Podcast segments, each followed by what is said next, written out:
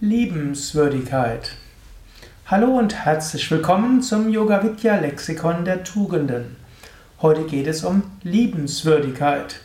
Und diese Hörsendung oder dieser Vortrag ist auch Teil des Angst-Podcasts, das Umgang mit Angst-Podcast, die ich auch als lange Hörsendung habe. Warum gehört Liebenswürdigkeit auch äh, als Gegenmittel zur Angst? Wenn man Angst hat, dann lässt man alles Mögliche sein. Und man wird zum Teil sogar rücksichtslos. Man hat Lampenfieber und sagt Dinge ab. Und man spürt irgendwo Grummeln im Bauch und so weiter. Und das kann schließlich dazu führen, dass man sich immer weiter zurückzieht. Ein Gegenmittel gegen diese Art von Ängste ist durchaus Liebenswürdigkeit. Liebenswürdigkeit heißt natürlich auch, dass man liebevoll sein will, dass man Liebe zeigen will. Es gibt ein Gesetz, das Positive überwindet das Negative. Swami Shivananda hat gerne gesagt, ne, lass das Positive das Negative überwinden. Du kannst nicht gleichzeitig liebenswürdig und wirklich ängstlich sein. Die Angst kannst du zum Teil überwinden, indem du Mut entwickelst. Du kannst die Angst überwinden, indem du Selbstvertrauen entwickelst. Aber manchmal, wenn du an Selbstvertrauen und Mut denkst, schwingt die Angst irgendwo im Hintergrund hinterher.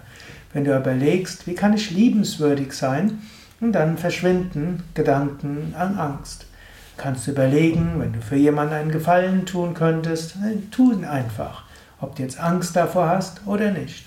Ich habe schon öfters meine Ängste überwunden, weil ich wusste, wenn ich das tue, dann helfe ich einem anderen. Es war zwar eigentlich irgendwo etwas, was für mich eine Überwindung war, denn ich bin früher ein schüchterner Mensch gewesen, aber aus Hilfsbereitschaft habe ich vieles getan. Auch etwas, was irgendwie ein bisschen Magengrummeln erstmal erzeugt. Hm? Liebenswürdigkeit. Liebenswürdigkeit heißt auch, unabhängig von den persönlichen Emotionen, durch die man gerade durchsteht, trotzdem freundlich und liebenswürdig zu sein. Manchmal mag man sich über etwas ärgern. Und die natürliche Reaktion auf Ärger wäre, man schimpft, man zieht sich zurück, man haut ab oder äh, schlägt zu oder was auch immer. Liebenswürdigkeit heißt, ist auch ein Teil der Selbstkontrolle. Man lässt sich nicht von Emotionen beherrschen. Liebenswürdigkeit heißt, ist verbunden auch mit Höflichkeit. Darüber habe ich ja auch schon einen Vortrag gegeben. Liebenswürdigkeit heißt, auch wenn ich jetzt mich nicht danach fühle, auch wenn ich jetzt gerade müde bin, auch wenn ich gerade mich geärgert habe, wenn ich ängstlich bin, ich überlege, wie kann ich einem anderen Menschen helfen? Wie kann ich ihm behilflich sein? Nicht so sehr auf sich selbst und seine eigenen Emotionen achten, sondern Liebenswürdigkeit heißt mir überlegen, was kann ich tun, um anderen zu helfen. Das Wort Liebenswürdigkeit ist vielleicht kein allzu schönes Wort. Das heißt nämlich, man ist würdig der Liebe. Man muss also etwas Gutes tun, um sich der Liebe würdig zu erweisen. Diese diese etymologische Herkunft mag ich eigentlich nicht. Ich mag eine andere etymologische Herkunft. Es ist so, man aus Würde heraus ist man voller Liebe. Und die Liebe gibt eine Würde.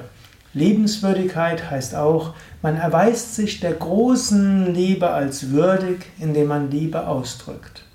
Letztlich das ganze Universum ist ein Ausdruck von Liebe, so sagt es Swami Shivananda. Gott ist die Liebe und wer in der Liebe ist, der ist in Gott und Gott ist in ihm. So ist ein Ausspruch in der Bibel.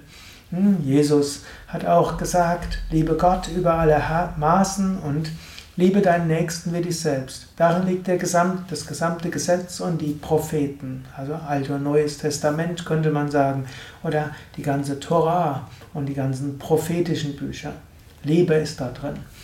Und diese große Liebe, um sie zu erfahren, dazu gilt es auch, Liebenswürdigkeit zu zeigen.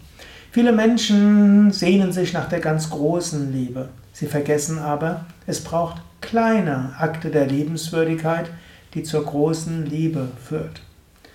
Manche Menschen sagen, ja, ich wäre ja liebevoll, wenn anderes zu mir wären, aber zu mir ist keiner liebevoll. Hm, das ist nicht die Vorgehensweise, die hilfreich ist die Vorgehensweise, die hilfreich ist, statt anderen Vorwürfe zu machen, dass sie nicht liebevoll und liebenswürdig wären, selbst überlegen. Wie kann ich selbst liebevoll sein? Wie kann ich selbst liebenswürdig sein? Wie kann ich mir, wie kann ich der großen Liebe würdig sein, die mir zuteil wird, schon allein dadurch, dass ich geboren bin? der große Liebe, die mir zuteil wird, dadurch, dass letztlich das Göttliche mich liebt und es zulassen kann. Und ich kann dieser großen Liebe, die überall ist, würdig sein, indem ich selbst Liebe ausdrücke. Und das heißt in der konkreten Bedeutung von Liebenswürdigkeit in kleinen und konkreten Dingen.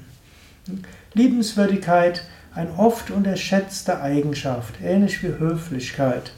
Eine Eigenschaft, die so hilfreich ist, um sich selbst beherrschen zu lernen, um Liebe zu erfahren, letztlich auch über Ängste hinauswachsen zu können, letztlich um wirklich Liebe zu erfahren, Gott zu erfahren, Einheit zu erfahren.